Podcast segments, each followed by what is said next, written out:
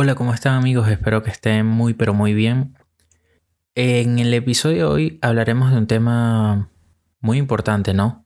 El cual se refiere a necesito silencio en tanto ruido. Estamos en una época un tanto difícil donde la positividad, las metas, los sueños y todo lo imaginado a corto o mediano plazo se ha visto truncado. Truncado en nuestro destino.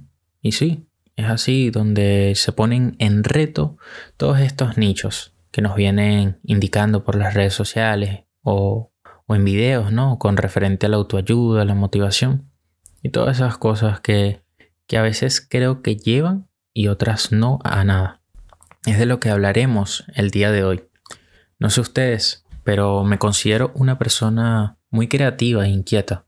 Desde pequeño siempre he intentado emprender a mi manera y lograr alcanzar esas pequeñas metas que, que me he trazado en la vida.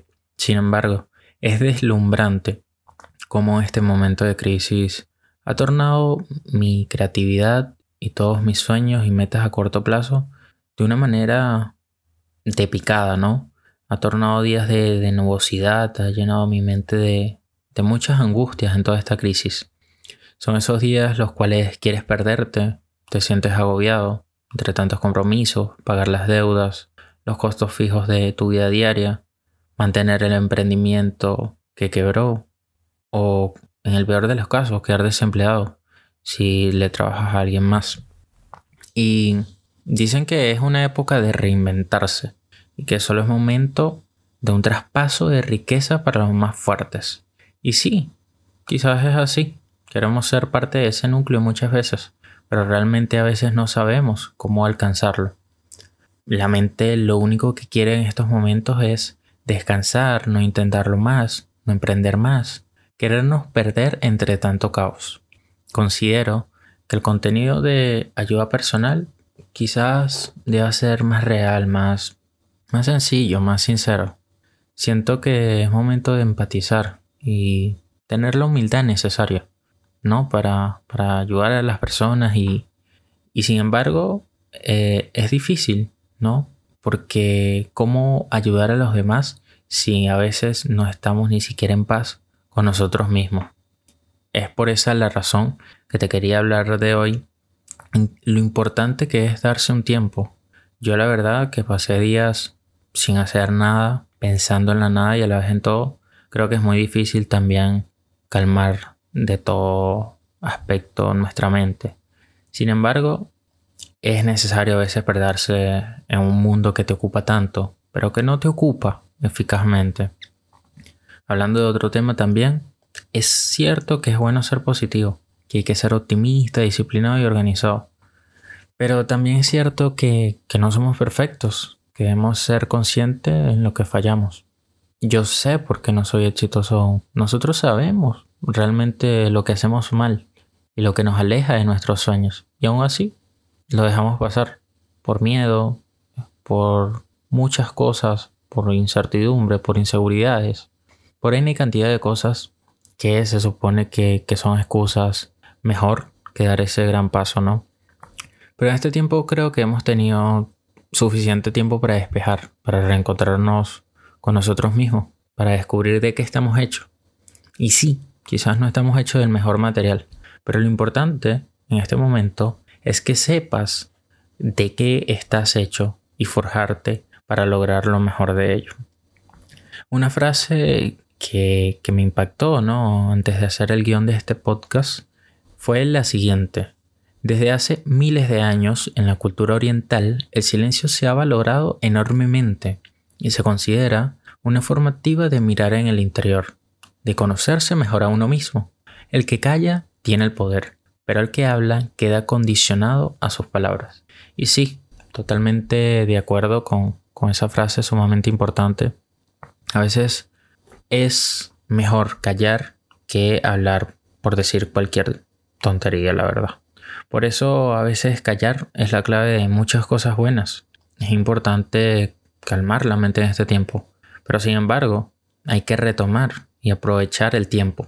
El mundo puede estar en pausa, pero no por mucho tiempo. Puedes pausar tus metas, inclusive tus cortas decisiones, ¿no? Pero sin embargo, lo que no es de pausar es tu mente y tu visión hacia tus sueños. Nunca pauses tus prioridades, tus ganas de ser mejor cada día, porque si pierdes eso, estás perdiendo el sentido de tu vida. Así que, bueno, eh, debemos de, aprender a valorar las pequeñas cosas que realmente nos hacen feliz. A veces siento que, que estamos buscando la felicidad en algo material, en algún objeto o en alguna persona. Pero, sin embargo, la felicidad siempre está allí, ¿no? Solo es cuestión de activarla cuando, cuando lo deseamos o cuando creamos que es conveniente. Sin embargo, como ya lo dije, es importante agradecer ese nuevo despertar, agradecer que cuentas con tu familia y sobre todo agradecer con lo poco o mucho que tengas.